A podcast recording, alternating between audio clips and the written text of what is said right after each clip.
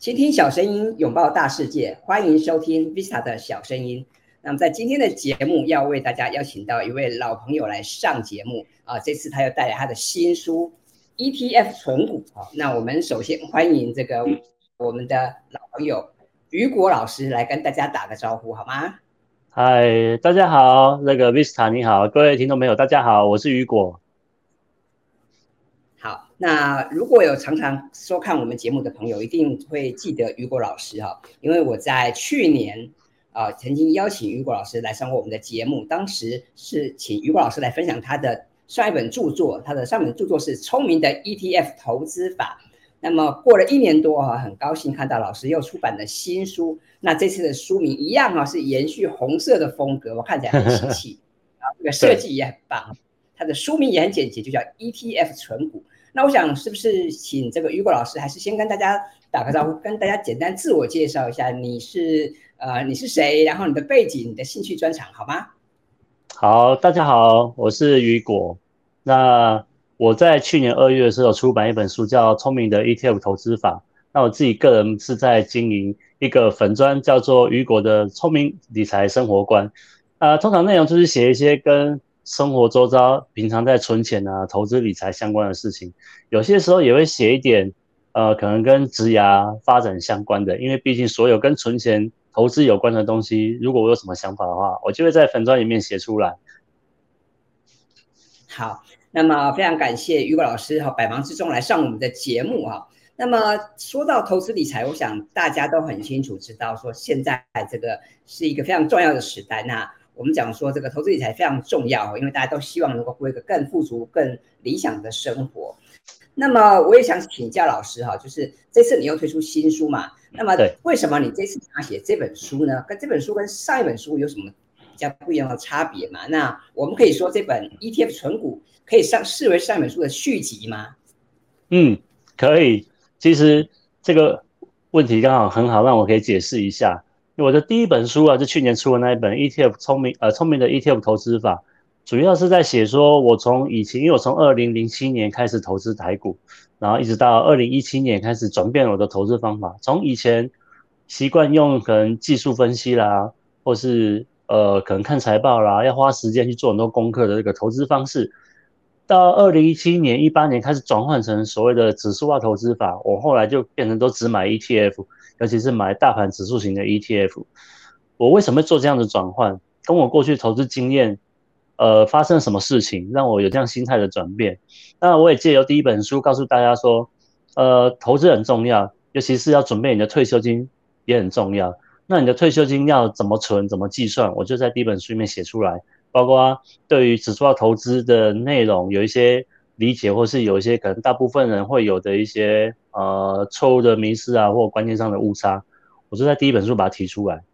那写完第一本书之后出版了嘛，后面开始陆续就有一些读者啊，或是朋友会问我关于投资的事情。尤其是看完第一本书的人，他们很常问我一句话是说：“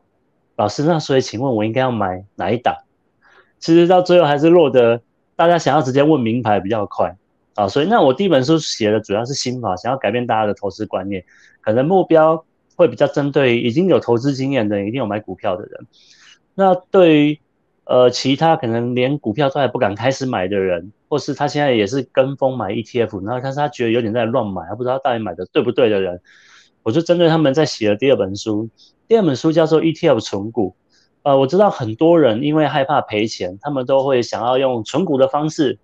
去可能买金融股啦，或买一些传承类股，他觉得股价稳定。然后可以稳定的赚这个现金股息，对他们比较能够接受哦，好过于那些想要短期内赚价差，然后波波，呃，承担这个股市的波动啊，到最后导致导致想赚钱却变赔钱的人。那 ETF 呢，我觉得是一个更好的选择，也相对更简单。对于大多数人来说，其实他们未必有时间去研究这个股票市场或金融市场，就算他真的研究了，他也不一定看得懂、搞得懂。对于他投资会不会赚钱来讲，更是没有帮助啊！所以我就后来就出了第二本书，我把正确的投资方式，包括你该买，你可以买哪些 ETF，要怎么做搭配，做哪些类型，甚至不止投资台湾，你也可以投资到透过美股投资到全世界去。呃，你的资产该怎么配置，我就把这些内容等于写了一本参考书。对于百分之九十人来说，如果你不知道怎么开始的话，你就照书的内容照抄照做就可以了。基本上我觉得都可以符合百分之九十人的需求。对，好，谢谢雨果老师的分享哈。那接下来我想请教老师哈，就是关于 ETF 存股这个议题啊，因为说到 ETF，我相信现在国人普遍对 ETF 的认知会比前几年哈会稍微多一点，因为以往哦可能说 ETF 还大家还觉得比较陌生，不过这两年因为呃媒体的一些报道啊，或者是很多的所谓的专家哦在在倡议，所以现在普遍大家对 ETF 是稍微认知一点。那对于一些什么零零五零啊、零零五六啊、零零八七八等等，好像也耳熟能详。但是我想，很多人知道的还只是比较片面、片段的部分哈。我想，是不是请老师也来跟我们聊一聊啊？那现在这个时间点，是不是还适合 ETF 存股呢？那如果说从现在开始要踏入这个 ETF 存股，有没有什么需要注意的事项，或者是说有没有什么地方可以参考你的书来一起搭配来学习呢？好，呃，我先解释一下，呃，ETF 好了。基本上 ETF 它帮投资人解决一个比较大的问题是困难点呢，就是选股嘛。呃，ETF 它里面成分股有的是三十档、五十档，有的甚至超过一百档。那我相信一开始在买股票的人都会第一个问题就是说我到底该买哪一档？所以大部分人习惯就是先去问，要不然就是杂志上先翻，网络上查一查，看一下非凡电视有没有介绍哪些个股。大部分人通常都是先这样开始的。那可是你买了这家公司之后，其实很大绝大部分人都不知道这家公司到底是真的好还是不好。呃，大部分都是听来的，或是自己预测的。即使你是看财报，你也是看公司写写给你的财报，包括未来的规划，他未来想要怎么发展，或是公司营运的怎么样，然后我们投资人自己去猜这个公司将来会不会更好。那 ETF 的好处就是你也不要猜了，它有一些基本的选股条件，只要符合这个条件的。公司呢，他就把它列出来，或许会有一两百档，但是这档 ETF 它可能就只挑，呃，用某一种条件来排序，它只挑排名前三十名或五十名的，就是他认为是，呃，前几十家比较值得投资的公司，就把它列入这档 ETF。所以其实投资 ETF 帮投资人省下了很多这个所谓的选股的困难。那第二，因为他一次可能买下了五十家公司，那即使你是一笔三千块、五千块的资金，你也可以同时持有五十家公司的股票，哦，但是因为 ETF 它就是一档基金嘛，所以等于是大家共同持有的，所以你慢慢的小钱也可以把你的投资分散成好几十家公司，你的风险就分散了，呃，不止风险分散，你的获利机会也增加了。为什么呢？这五十家公司，如果硬要你去挑出两档、两家或三家公司是会赚钱的，你不一定挑得到。你有可能挑到那三家公司刚好就是会赔钱的，那我们就不用伤脑筋了，我们就干脆把五十家公司都买下来，里面只要有三十家公司赚钱，二十只有二十家公司赔钱，赚钱的部分比赔钱的多，那你整体的资产就是会增加。至于哪三十家是赚钱，跟哪二十家是赔钱的，你根本就不用在意，你也不用管它，市场机制自己就会这样运行。哦，所以我觉得投资 ETF 就相当的简单，对大部分投资人都还算蛮友善的。那如果再讲到存股的话，为什么可以用 ETF 存股？呃，我们大部分人其实讲到存股，第一个直觉想到就是金融股。为什么？因为买金融股，银行不会倒，所以他不怕他的钱不见。第二个，银行的呃获利稳定，那它的配息也稳定，所以对投资人来说，他好像在买银行的定存一样。我把钱放进去了，我的钱虽然说没有一定会保证你本金不会动到亏损啊，可是因为银行股很稳定，所以你基本上时间放长一点。呃，钱不会不见，也不会亏，也不太会亏钱，然后每年都可以固定的配发可能五六趴的股息给你。对大部分比较保守的人来说，金融股是他们最好的选择。啊，那就我的考量点是，ETF 相对更简单，因为如果投资人买金融股的话，你就是把你的钱全部集中放在单一产业嘛。今天金融股好的时候，你的股票就好；今天金融股不好的时候，你所有资产就跟着不好，所以你还是会。伴随着这个景气循环，有一会你需要参加这个景气循环的股价波动。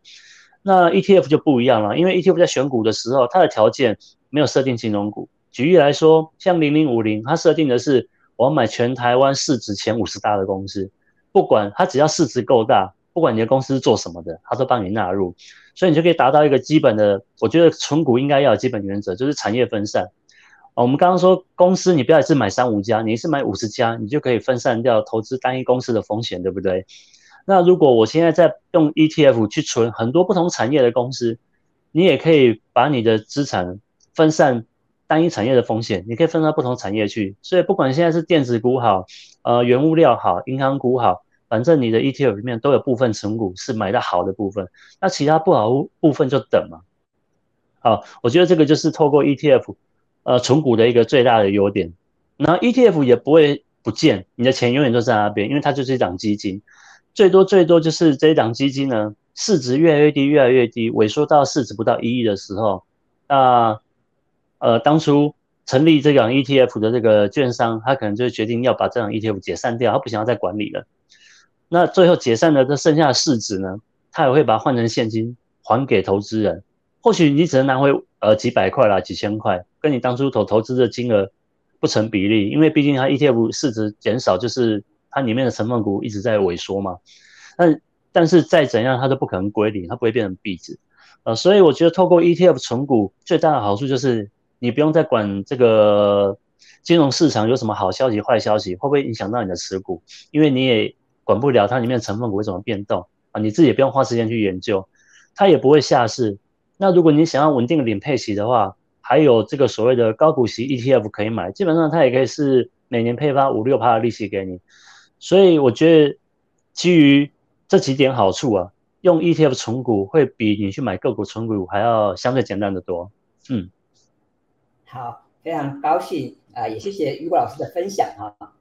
那我们今天要为大家介绍的这本新书啊，是雨果老师的最新的著作，叫做 ETF 存股。那么呃，刚刚我们提到这个 ETF，其实它就是一篮子的股票嘛。那么在这本新书里面，其实还谈到两个重点，包括资产配置跟再平衡啊。那接下来我是想请老师来跟我们聊一聊有关于这个股债搭配的这个优点，因为我看到这本新书的副标上面哈、啊，有一段话我觉得很吸引人，说股债搭配哈就能够钱滚钱，那么投资致富就不用靠运气。那么我想刚刚 ETF 可能大家比较多人听过，但是股债要怎么搭配哈，那可能又是一个大学问，所以接下来是不是请老师来跟我们聊一聊，到底要怎么样来做呢？好。呃，我这本书虽然是写 ETF 存股啊，但我知道很多人对存股的印象或定义就是股票一直买不要卖，我时间只要放久了就一定会赚钱，每年赚的股息就好，这是大部分的印象。但其实我的存股用 ETF 存股呢方式就不只是这样，你知道有些时候股票会涨很高，那如果你没有卖的话，它跌下来之后，有些人会觉得心痛，哎呀，早上那时候高点就卖。可是到底什么时候是高点，什么时候是低点，应该要加码买，大部分人都不会知道。所以，我运用的就是指数化投资的方法。今天指数化投资呢，我在第一本书也有提到过，其实概念都是一样的。呃，我今天买这 ETF 呢，假设我现在买的是零零五零好了，那我要保留一笔资金，比如说两成的资金下来是以后可以做加码用的。可是什么时候加码？呃，这这个两成的资金你可以放活存，或者是放定存。我是建议是直接放定存，比如说放一年期的定存，至少还有利息可以领嘛。好，那你等定存到期之后，你不变成拿回现金吗？这时候你去看一下你的股票资产变多少。比如说，因为我这边本来现金是放两成，股票是放八成。如果这时候股票市场表现得很好，你的呃等于说资产的价值，股票从八成变成九成了，那相对于你的现金就只剩下一成，对不对？这时候我们要执行一件事情，就是呃所谓的资产再平衡。再平衡就是把你的资产调回你原本的方式。举例来说。我刚刚讲到股票变九成，现金变一成，你就卖掉部分的股票，让你的股票资产回到八成，那你的现金的部分增加了吗？你把你现金再拿去再放一年期的定存，让它继续再去生利息，所以你这两成的资金就是有一个呃控制你的资产波动的一个等于一个功用啦。股票涨多的时候，你就把获利部分了结回来放定存。那如果哪一天今天股市可能是下跌，股票的资产比是比例只剩下七成的时候，这时候定存到了，诶，我的现金比较多咯，你就再拿部分现金去买，趁低档去买股票，把股票再买回八成。透过这样简单的所谓的呃资产再平衡，其实你就可以做一些简单获利了结啊，趁低档加码的动作，而且你也一样不用去管金融市场，我固定时间就是一年做一次，也就一年期定存到的时候做一次。好，这是用股票跟定存的搭搭配方法。那 Vista 刚刚提到说股债嘛。呃，债券呢，你可以把它想象成它就很像是另外一种定存。那这个定存你是借钱，呃，给美国政府或者借钱给某个公司，然后它会付你更好的利息，啊，会比付你比定存更好的利息，所以你用股债搭配，你比较有机会可以获得更好的报酬，比你用定存还好。哦，那但是操作方式也是一模一样，股票加债券，看你是用八成、两成或是六成、四成都可以。那这样搭配有什么优点呢？我们想要讲的是，呃，资产资产配置或资产分散。今天如果你所有的钱，举例来讲啊，今天有人去买一间房子，他毕生资产都拿去付了投期款，然后一直在付房贷，他没有钱再存下来了，所以他全部的资产就只有那间房子。可是当如果这间房子发生，比如说火灾、地震的时候，这房子不能住、不能用了，那他的资产是不是可能等于百分之五十或甚至全部就亏损了？如果房子倒塌的话，那比较安全的做法，尤其是像我们在投资股票市场，你要想办法。把你的钱分一部分到别的地方去，而且你分出去的钱呢，是不会被股市所影响的。那最容易用的金融商品其实就是债券，债券它就像我刚刚讲，有点像是定存，那只是说你的定存本金会会有一些波动在，那可是你可以拿到比较好的利息，哦，所以你的报酬比较好，你的风险就稍微高一点嘛。那股票跟债券这两个彼此之间是不会。每次都有直接的联想的，比如说有些时候股票在涨的时候，债券的价格也会涨；有些时候股票跌的时候，债券也会跌。就像去年二零二二年的股债双跌，那其实这些都是正常的现象，因为不同的原因会导致不同的资产会有不同的程度的涨跌，只是刚好去年是两个一起跌。如果投资人有兴趣的话，去查一下以前的历史记录，或者是我在粉专有写过，其实还有很多时间是股票跟债券的价格是同时上涨的，两个并没有直接关系。那只是大部分人会比较注意到的是，呃，股票涨，债券跌，或股票跌，债券涨的原因啊，有其中一个很大的重点是，常常股票市场在遇到很不好的时候，那大笔的资金，那一些所谓的金融市场的资金，他们会想要把这笔钱暂时先躲起来，躲过这一场呃股灾，所以他们最保守的地方是躲去哪里？他们不能放着现金，他们必须要找地方去，所以他们就躲到债券市场去，尤其可能是短期债券市场，因为预期。呃，金融市场会不好，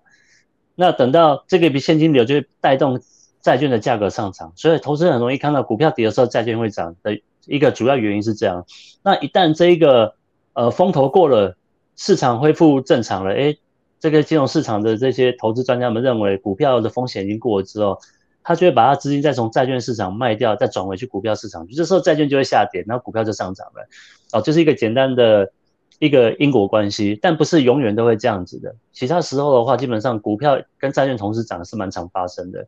那这个优点是我刚刚提到的，股债搭配的优点，你的钱不会全部都单压在股票市场上。你就算股票跌的时候，债券有可能还是在帮你赚钱。哦，两者可以抵消，所以你的资产波动会比较低一点。所以当股市在大幅下跌的时候，你的资产波动，你跌的比人家少一点，将来回来的速度你也会比人家快。呃。那你的投资风险也会比较低，嗯，这是我认为股债搭配比较主要的优点。好，谢谢老师跟我们讲解哈，这个股债的这个关联哈。那的确，这个股债之间它不见得是完全是联动的哦。那刚刚我听老师的分享，我觉得有有一点蛮有意思，就是在讲说我们要怎么样累积财富哈，就是好像说我们有个池子嘛，但是我们的池子不能只是呆呆的存股嘛哈，我们的时候还是要让一些活水流动哈，所以。可可能试试啊去想看你的现金跟你的这个股票的这个占比啊，可能要有一些灵活的搭配。我觉得这可能也是我们都要去好好去思索的部分。那么老师刚刚也建议我们可以用一年哈作为一个单位，我们我们也许很忙，不见得每天或是每个月都有时间去检视这些这些资讯嘛。但是用一年作为一个单位来去检视是蛮好的。那么呃说到投资理财啊，我想很多人都希望听到名牌。但是我们也知道这个名牌有时候不太牢靠的哈，所以这个我们来看老师的两本书哦，我觉得也学到蛮多的知识。那接下来是不是可以请老师来简单跟我们分享一下关于存股这件事情呢、你自己有没有一些心法，或者有没有一些 mindset 想要分享给大家呢？好，我在分享心法之前呢，我先跟大家讲一下，就是 ETF 存股的一个重点是什么？像我刚刚有提到，适合 ETF 存股吗？当然随时都可以。啊，因为我们没有办法去预估股票的高低点，那你只要有闲钱，想要赶快投资股票市场，就随时都可以进场。那 ETF 就是相对简单的选择，可是不是每一档 ETF 都可以买。那我在我这本 ETF 存股的书里面呢，我有列出我认为可以长期存的标的。呃，那谁会长期存呢？我的长期存不是三五年哦，我的长期存是你放二十年、三十年、五十年都可以的标的。呃，这个标的呢，要符合一个最基本的原则，就是资产要分散。你千万不要去把你的钱全部放在呃特定的产业，你的产业要分散。举例来说，像大盘指数型的 ETF 零零五零、零零六二零八，这个是最标准的。那它的选股逻辑就是市值前五十名嘛。还有一种叫做类指数型，我称它为类指数型，是因为呃它的选股逻辑不是完全只靠市值。它还会看这间公司，比如说它会收一些基本筛选条件。这个公司最近，比如说最近一年没有赚钱？这间公司治理上没有问题，比如说有没有符合永续经营的条件？那它会用呃这个选股标原呃逻辑啊，就是希望他可以先把一些不好的公司从市值里面踢掉，因为有些公司可能是短期之间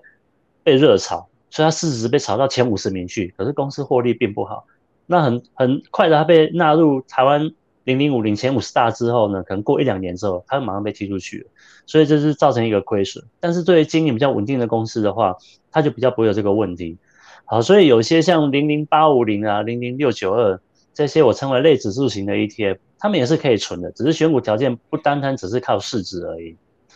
再来还有另外一种叫做高股息型的 ETF，这个 ETF 其实最近就比较多呃争吵了，这一两年来。很多人在讲说，零零五零一定会比高股息的零零五六好，是的，没有错，长期间来讲是这样子。只是对于投资人来说，不是每一个人都可以接受零零五零这样子的股价波动幅度。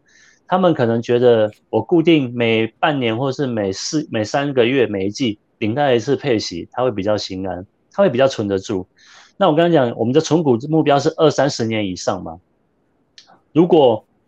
这个东西让他买来之后，成天提心吊胆，存一两年，比如说像去年买进的人，股市一直跌到现在都还没有回来，他觉得我抱了一年多了，怎么都还没有涨回来，我的票呃账面还是亏损的，他可能就觉得这个存股方法不对，他想要卖掉。其实这就是我们刚刚提到的一个存股心态的问题。这个心法我等一下会再来讲。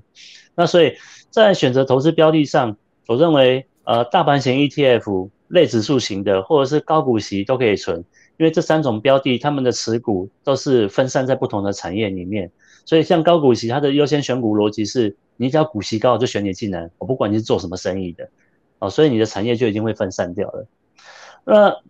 其实投资人也不一定说我一定要选零零五零或零零五六的其中某一种，或者零零八七八，我只能选一种。其实你可以更简单，就是你两种都买，在你一开始不知道的时候，你就各百分之五十，我五十一半的资金买零零五零，一半的资金买零零八七八。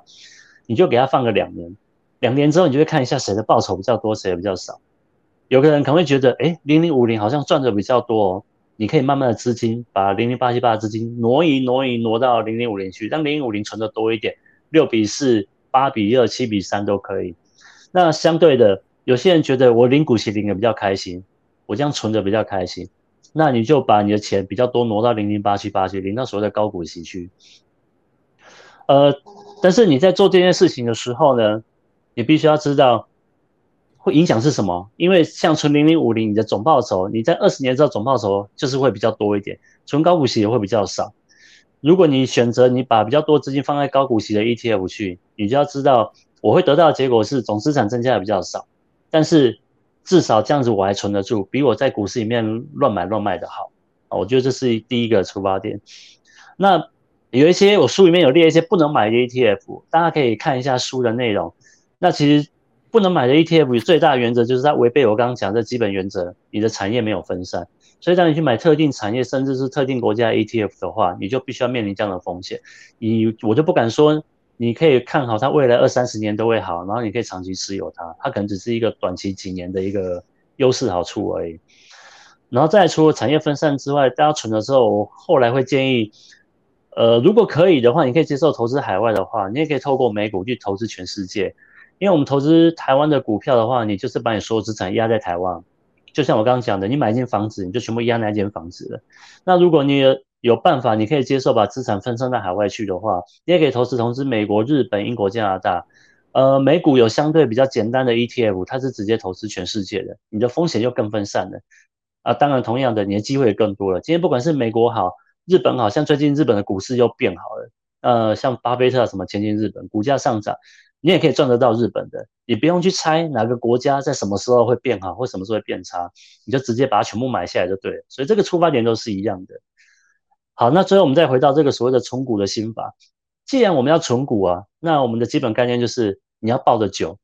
买住抱着久。所以呢，最基本你就是一定要固定买，持续的买，然后你就尽量不要卖出。什么时候要卖呢？你只有在做资产再平衡的时候，你要调整你的呃资产配置、资产比例的时候，你才有需要做呃买卖的动作。啊，那这边是不是简单？老师可以帮我们简单小总结一下关于这个存股哈，你的正确心态应该是什么呢？好，呃，我觉得存股正确的心态应该是要看长期的，因为我们已经在存了嘛。那如果你的目标是存，呃，比如说小孩子的学费啦，未来二十年要用的，你二三十年后的退休金，基本上我们有很长的时间可以接受股票市场的波动。那你不要太在意，不要太长，每个月都要去看一下我现在的股票变得怎么样了。那现在跌了，我该不该卖？其实这些都不用想，因为你就算现在账上是获利的，也有可能下个月之后就跌掉了。你现在亏了很多，有可能明年之后就全部涨回来了。这些都是我们无法预期的。但是我们可以确定的是，这笔钱我是二十年后才要用到的，所以我只要持续的投入，然后做好资产配置跟执行再平衡，我们就看二十年后的结果就好。依据过去，呃，尤其像美国的股市的呃资料统计啊，包括台股也是，如果你这笔钱放进股票市场可以放超过十五年的话，你的获利几率是百分之百的。差别只是在于你这笔钱赚得多或赚得少而已。啊，所以与其我们在一两年内一直在担心说这笔钱到底什么时候才会回来。会不会等一下又不会又跌回去了？你的心态应该是说，我就是在存股了，我就是把它放久、放好、放满，钱继续投入，然后把我自己日常生活中该做的事情顾好就好了，不需要花心思在股票市场上。好，谢谢老师的分享。今天非常开心可以邀请雨果老师来跟大家聊聊他的新书，他的新书是 ETF 存股啊。那么最后是不是请老师也可以给我们听听众朋友一些建议呢？简单的建议就是关于投资理财。好，我觉得投资理财啊，呃，大家可能想要赚钱，一直一心想要研究股市，怎样可以赚最多钱、赚最快钱。其实你赚钱的速度越快，你相对的风险就越高。那比较意思就是说，你把钱赔掉的几率越高，就像在赌场一样，一翻两瞪眼。那我会建议投资朋友先理清你的投资目标是什么，把你的财先理好，钱要先存得下来，你才有办法投资吗？那你的投资目标确定之后，找一个适合你的方法。呃，我相信在投资界里面呢，没有一种最好、最棒、最赚钱的投资方法。你只需要一个最适合你当下需求的一个投资策略。今天你是两三年后要用到钱，跟二三十年后用到钱的投资方法是完全不一样的。呃，那投资人要先想清楚你需要是什么，然后再去找适合你的投资方式。这是我给大家的建议。好，谢谢雨果老师今天的分享，我也很认同老师提到的哈，因为这个世界上当然有非常多种投资理财的方法啊，但可能我们很难讲说哪一个方法是最棒的，但是我想一定可以从中去找到一个最适合你自己的。那以我自己来讲哈，我虽然是投资理财的小白，但是自从去年看了老师的这个聪明的 ETF 投资法之后，我也开始啊踏上这个 ETF 的学习道路，所以今天非常开心有机会再跟大家来邀请雨果老师来上我们的节目。跟老师，请老师来跟我们来大家聊一聊这个 ETF 存股的一些方法。那我相信各位在收听今天的节目之后，你应该可以学到更多的知识，那么更多的这个去累积我们的财富。让大家从日常做起。刚刚老师讲了，我们需要用长期主义的心态来去面对投资理财。我也相当认同这样的看法哈，所以。在投资理财的这个道路上，我想你并不孤单寂寞，因为我们有这么多的老师，这么多的好书哈。那么，当然我也很推荐大家，如果你对于投资理财感兴趣，你想要多了解 ETF 存股的话，那么欢迎大家到书店哈去选购雨果老师的新书 ETF 存股。那当当然最好可以顺便把去年那一本聪明的 ETF 投资法哈 也顺便带回家，是最棒的。对，还有老师有一个粉丝团呢，叫做雨果的投资理财生活观。那么这个粉丝专业目前已经有二点八万人追踪了，哇，其实是相当多人的。那我也推荐大家可以去订阅老师的这个粉专。那么老师平常也会在上面去分享很多相关的资讯，非常棒哈。那么也顺道推荐给大家。好了，那我们今天的节目就在这边进入尾声了。如果你喜欢 Vista 的小声音，你喜欢我为大家推荐的新书的话，那么也欢迎你到 Apple Podcast 帮我打五颗星，并且把这个节目分享给更多的朋友。好，那我们今天的节目就到这边告一个段落了。谢谢雨果老师来上我们的节目，也期待你的下一本新书。谢谢，拜拜。谢谢 Lisa，谢谢，拜拜，拜拜。